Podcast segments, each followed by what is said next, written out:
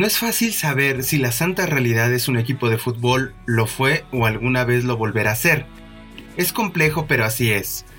Lo único certero es que jugó durante dos temporadas, que fue creado por escritores, documentalistas, premios nacionales de periodismo y que más allá de los resultados, lo que buscaban era crear un fútbol dancístico, metafórico, como ellos le llaman. Y tenían un par de particularidades.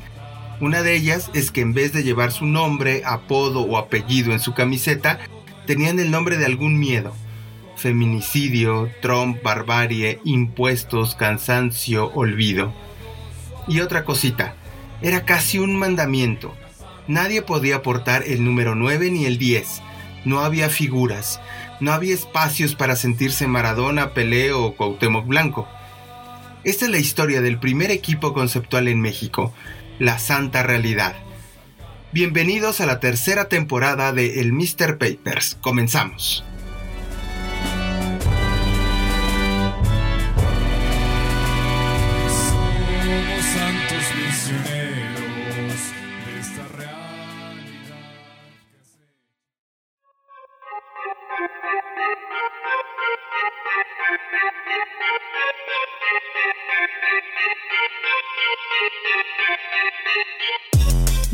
Detrás de los datos, historias escritas en los documentos, secretos con tinta negra. Otra mirada del deporte. El Mr. Papers, archivos que se escuchan. ¿Qué te parece esta alineación? En la portería, indecisión. El portero suplente, cruda moral. Los carrileros, deuda y olvido defensas centrales, fracaso y pasividad. La contención y el creativo en la barbarie y la maldad. La gula y la mediocridad, medios por la banda. Vicio y cansancio, el falso 9 y el 9. Nos surgió, ¿no? entre canciones eh, y, entre eh, y entre el agave también, entre el mezcal, eh, crear este primer equipo, ¿no? Que propusiera vencer a, la, a, la, parte quizás cruda de la, de la realidad, ¿no? Y, y sus miedos. Él es Luis Alberto González Arenas. Quizá lo piensa si él lo acepta. Su nombre es de esos largos como los que salen en las telenovelas. Jugó en el barrio. Fue campeón de un torneo interhoteles en Mazatlán también reconocido en el Premio Nacional de Periodismo por la Fundación René Avilés Fábila, y tiene un documental sonoro que se llama La mujer sabe volar. El nacimiento del equipo partía de que representáramos todo lo que no representa un equipo habitual de fútbol. Entonces nuestra primera regla fue eliminar el número 10 y el 9, como nadie podía portar un número asociado con el estrellato. Y lo otro que nos opusimos de un equipo tradicional de fútbol es que después de un partido solo queda el resultado, como la, de cierta forma, la coreografía narrativa del partido en sí se pierde y solo queda si ganaste, perdiste.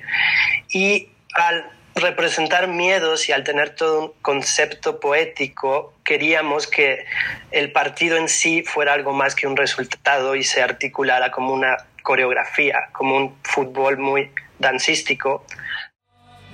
Hugo Roca Goglar era el presidente deportivo, Premio Nacional de Periodismo 2014 en la categoría de crónica y autor de libros. Y aunque creas que es de otro país por su tono de voz, no, es muy mexicano. La Santa Realidad es parte de un concepto de RIP, una casa creadora de proyectos culturales y de periodismo lento a través de las artes. Son un colectivo de artistas, periodistas y activistas que hacen iniciativas sensibles, creativas, que contribuyen a formar comunidades mejor informadas, que evidencien el potencial de acción y decisión que la gente lleva en sí, para desencadenar una toma de conciencia colectiva. La Santa Realidad vivió poco, el equipo se inscribió a dos torneos al sur de la Ciudad de México, el primero en Villa Olímpica y el otro en Coyoacán, donde llegaron al tercer lugar. El equipo de fútbol estuvo vivo durante dos años. Ahora el proyecto está detenido, aunque para ser sinceros no necesitan jugar para dejar el concepto en la mente. Llevar los miedos en la espalda causó un impacto en los rivales. Y es que claro, si has jugado en el barrio o en la cancha fifi, pues sabes que en los dorsales se llevan los nombres, los apellidos, los diminutivos o hasta los apodos, pues. Pero de ahí a que tengas que marcar al olvido, quitarle la pelota a la mediocridad o hasta ganarle al cansancio, pues seguro que no es lo más común. Y en los rivales, bueno, yo sentía que al principio sí tenía un efecto psicológico, como un defensa central que nos marcaba a los delanteros, que éramos vicio y cansancio, y quizá ese defensa central venía crudo o venía agotado por algo, la imagen visual de ver que tu marca se llama cansancio, me parece que sí acababa afectando, porque justamente nuestro delantero cansancio era muy rápido, entonces me parece que las palabras, sino los miedos, el simple significado de la palabra terminaba por tener algún efecto psicológico en nuestros rivales. Y la verdad es que todo termina por siempre irse un poco al carajo. A veces para siempre o a veces por un tiempo. Y eso es lo que le pasó al equipo de la Santa Realidad. Como su nombre lo dice, de manera un poco metafórica, fue derrotado por el mundo real, porque los viernes por la noche pues piensas más en una cantina o en un mezcal que en ir a ganar un partido de fútbol. También esa realidad fue la que los obligó a sucumbir y abdicar en algunos de sus mandamientos. Por ejemplo, al final aceptaron que la playera número 9 o la 10 sí estuviera en la cancha porque no había de otra. Qué desgracia que el Maradona, Pelé o Valderrama de la Santa Realidad ni siquiera fuera un jugador 100% del equipo, sino un forastero que jugó porque tenían que completarse para iniciar el partido.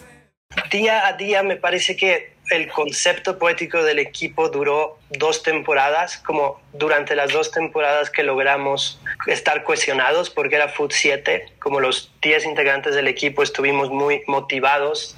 Me parece que el concepto funcionó, pero el día a día de gestionar un equipo, sobre todo jugando el viernes en la noche, acabó por filtrarse dentro de la santa realidad los vicios de cualquier equipo. Entonces muchas veces alguien no podía ir, teníamos que conseguir a un recambio de emergencia, ese recambio para nada estaba empapado con el concepto, los miembros originales dejaron de ir porque algunos les quedaron lejos. Entonces poco a poco me parece que eso también es muy metafórico, la necesidad de competir y de parar un equipo completo, de no perder por default, fue haciendo que el mismo concepto poético se enviciara y se destruyera un poco a sí mismo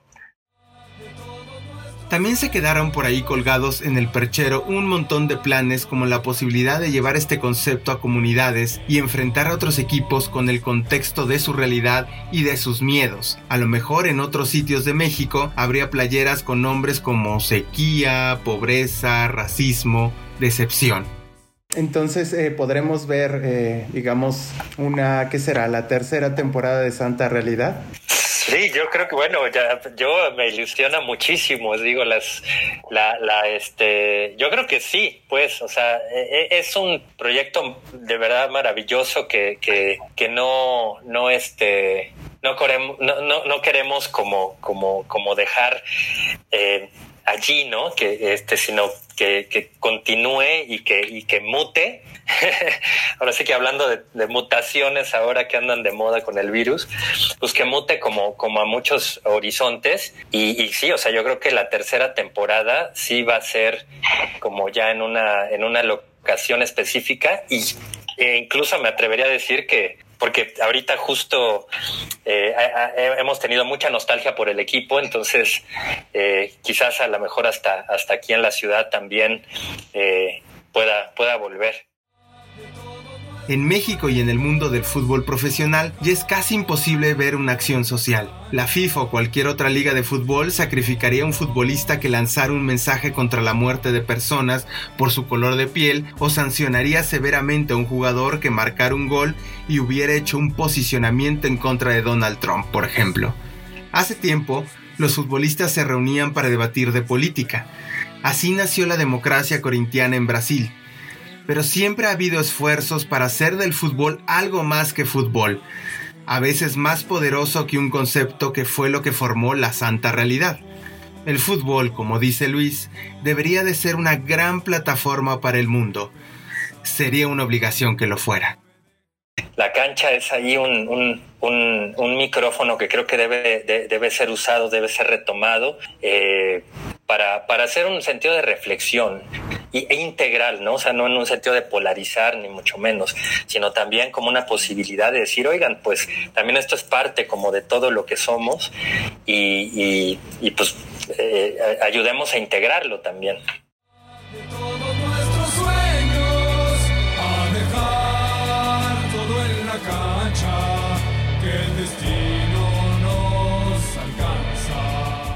Guión e investigación, Iván Pérez.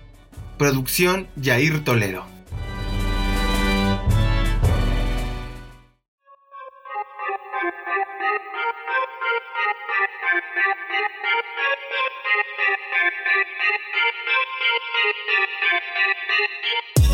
Equipos que representan a la depresión o a la esperanza. Plataformas que recomiendan jugadores que valdrán oro historias guardadas en los documentos. Esto fue un episodio más del Mr. Papers, archivos que se escuchan.